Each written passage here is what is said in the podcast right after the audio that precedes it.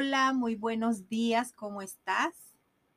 Soy Rosa Marta, soy una mujer con propósito y te doy la más cordial bienvenida a nuestro taller titulado Seis semanas de humillación.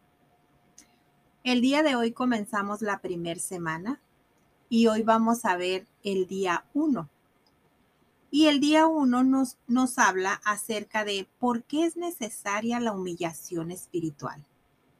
Y nuestro texto bíblico se encuentra en Segunda de Crónicas 7, versículo 14 y 15, que dice, Si se humillare mi pueblo, sobre el cual mi nombre es invocado, y oraren y buscaren mi rostro, y se convirtieren de sus malos caminos, entonces yo oiré desde los cielos y perdonaré sus pecados y sanaré su tierra. Ahora estarán abiertos mis ojos y atentos mis oídos a la oración en este lugar. Wow. Esta palabra encierra muchas promesas. Encierra cinco promesas. Una de ellas es, oiré desde los cielos él va a escuchar absolutamente todo lo que nosotros le pidamos. Dice también, perdonaré sus pecados. Estamos seguros de que Él perdonará todo lo que hayamos hecho que no es agradable a sus ojos. Dice, sanaré su tierra. Él nos sanará y sanará no solamente nuestro nuestro cuerpo físico, sino nuestro cuerpo espiritual, sanará nuestras emociones, Él sanará absolutamente todo. Y dice, y estarán abiertos mis ojos. Él nos mirará. ¡Wow! Él nos va a mirar desde donde Él se encuentre, porque Él es omnipresente, está en todo lugar. Y dice, y estarán atentos mis oídos. Él nos va a escuchar. Él nos escucha cuando nosotros oramos. ¿Y por qué necesitamos nosotros humillarnos ante Dios? Simplemente por tres razones.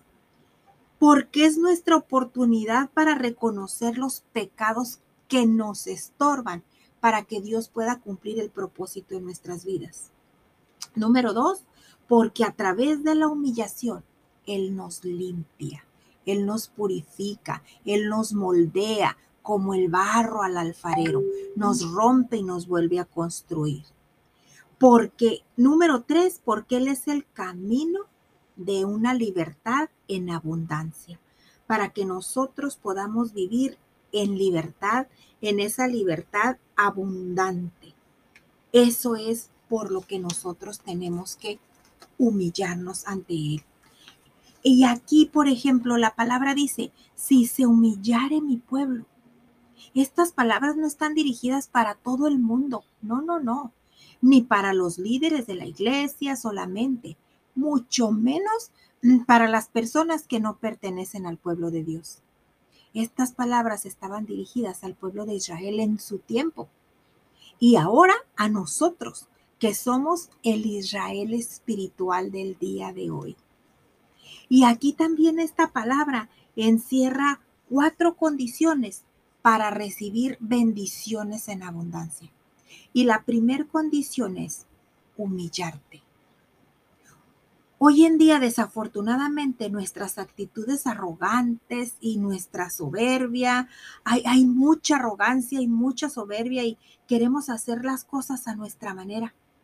Y sabes, eso es falta de humildad. La mayoría de las veces tenemos problemas y en vez de buscar a Dios, decidimos resolver las cosas en nuestras fuerzas y a nuestra manera. Debemos postrarnos ante Dios para humillarnos y depositar en Él nuestra ansiedad, nuestras preocupaciones, nuestras dudas, nuestras enfermedades y creer en su palabra, creer en sus promesas, porque Él tiene absoluto cuidado de nosotros. Otra de las condiciones para recibir esta bendición abundante es orar. Y yo te pregunto, ¿estás orando? ¿Estás orando? ¿Estamos orando realmente?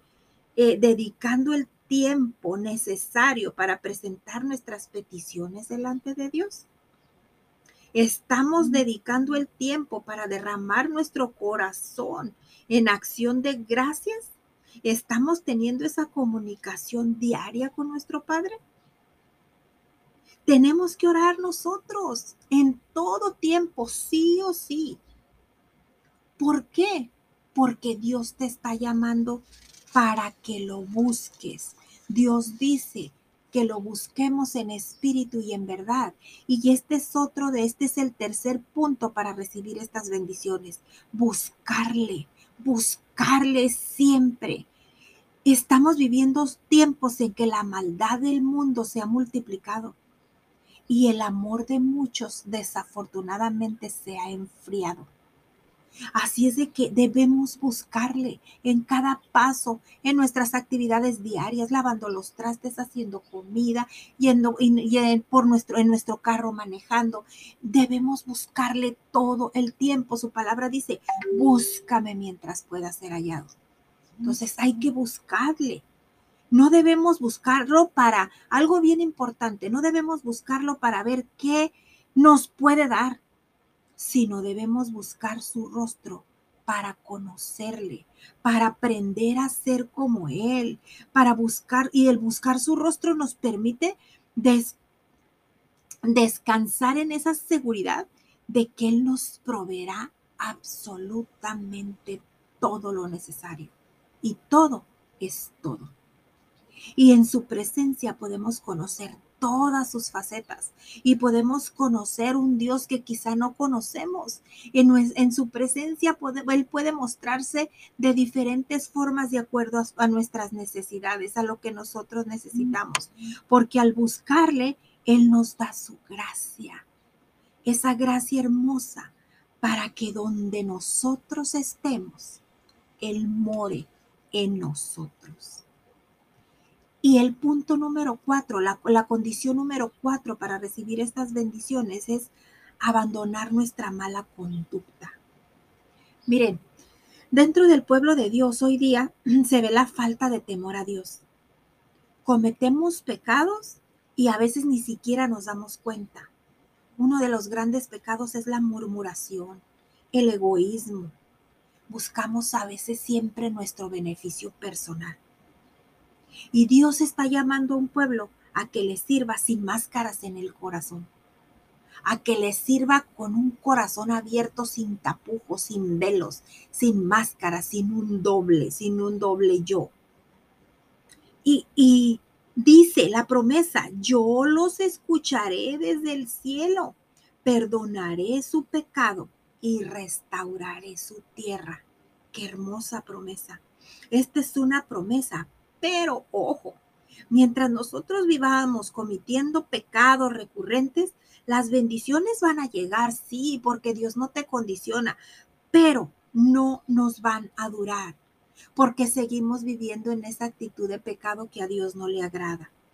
Y hasta que nosotros no ataquemos de raíz el problema del pecado, no podremos caminar en esa plenitud y en esa libertad que Dios quiere para cada uno de nosotros.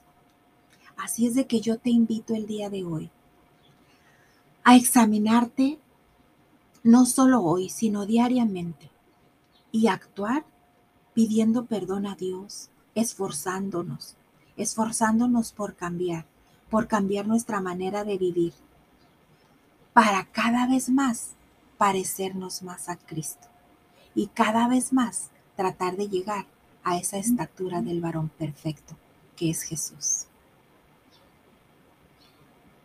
Muchas gracias por estar aquí y nos vemos en una próxima. Y nos vemos el mañana, nos vemos mañana con el día número 2 de nuestro taller, seis semanas de humillación.